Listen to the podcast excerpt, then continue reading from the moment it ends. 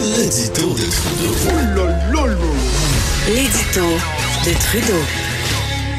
Ça fait un petit bout que je vous ai pas parlé de, de ma démarche, de ma réflexion concernant la souveraineté du Québec, parce que bon, il y a des irritants, mais en même temps, des irritants, il y en a des deux côtés. Il y a le Canadien, Canada anglais des fois euh, qui me fait euh, capoter, qui qui me fait faire de l'urticaire, mais quand je vois aussi la façon que le Parti québécois, Québec solidaire, euh, se gouverne, ça me donne pas nécessairement le goût. Là. Le dernier exemple en liste ayant été l'envie de ramener toutes les notions de colonialisme, d'impérialisme derrière le fameux Mexit comme si euh, Harry euh, et, et, Meghan étaient pour être des bonnes raisons de rallumer les braises de l'indépendance. Donc, bref, ça, ça vient tempérer mes ardeurs. Quand même, il y en a qui travaillent fort, je trouve, de l'autre côté, là, du Canada anglais, pour nous écœurer, nous, nous pousser vers euh, l'écœur en titre aigu.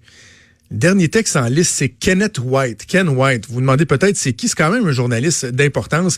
Il a été l'éditeur fondateur du National Post en 1998. Euh, on contribué à des revues telles que McLean et tout ça. Et donc, Kenneth White a pondu un texte euh, en fin de semaine sur la course au Parti conservateur en disant que il était temps une fois pour tout que les conservateurs euh, arrêtent de, de, de, de faire...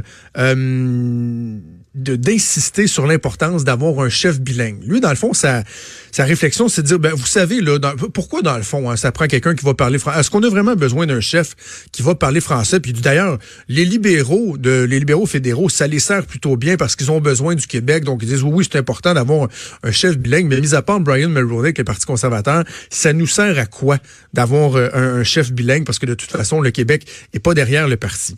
C'est assez particulier. Lui, il dit même, vous savez quoi, quand on regarde le poids démographique et du Québec au travers le Canada, le fait que le Québec est passé de 29% de la représentation canadienne à 23 que pire encore, les francophones comme tels au Québec représentaient jadis 24 et représentent désormais que 18 de la population. Il dit, ben, à quoi bon dans le fond? C'est comme si finalement, euh, cet auteur-là, ce journaliste-là nous disait, ben, à quoi bon se soucier du Québec? Parce que de toute façon, comme une peau de chagrin, petit à petit, le Québec va finir par disparaître. Alors là, lui dit les conservateurs ne devraient pas se soucier du fait qu'un chef parle français ou non, que c'est pas un critère qui est important. Ça, ça démontre. Je comprends que c'est une personne là, mais c'est un mouvement qui est assurément euh, un courant de pensée qui est assurément partagé par bien des gens. Là. On le voit, je parlais avec, avec des gens dans, qui sont près de la course des conservateurs qui me disaient, ouais, dans l'Ouest canadien, là, on le sent qu'il y a un mouvement, ouais, on veut pas un chef du Québec, que ce soit Jean Charest ou quelqu'un d'autre, c'est pas quelque chose qui nous intéresse. Ben, des gens comme Kenneth White contribuent, contribuent à alimenter ce sentiment-là envers le Québec et par le fait même contribuent à alimenter davantage le sentiment de certains Québécois comme moi, qui se pose de plus en plus la question à savoir ben, quelle est notre place dans ce Canada-là? Quelle est notre place, clairement?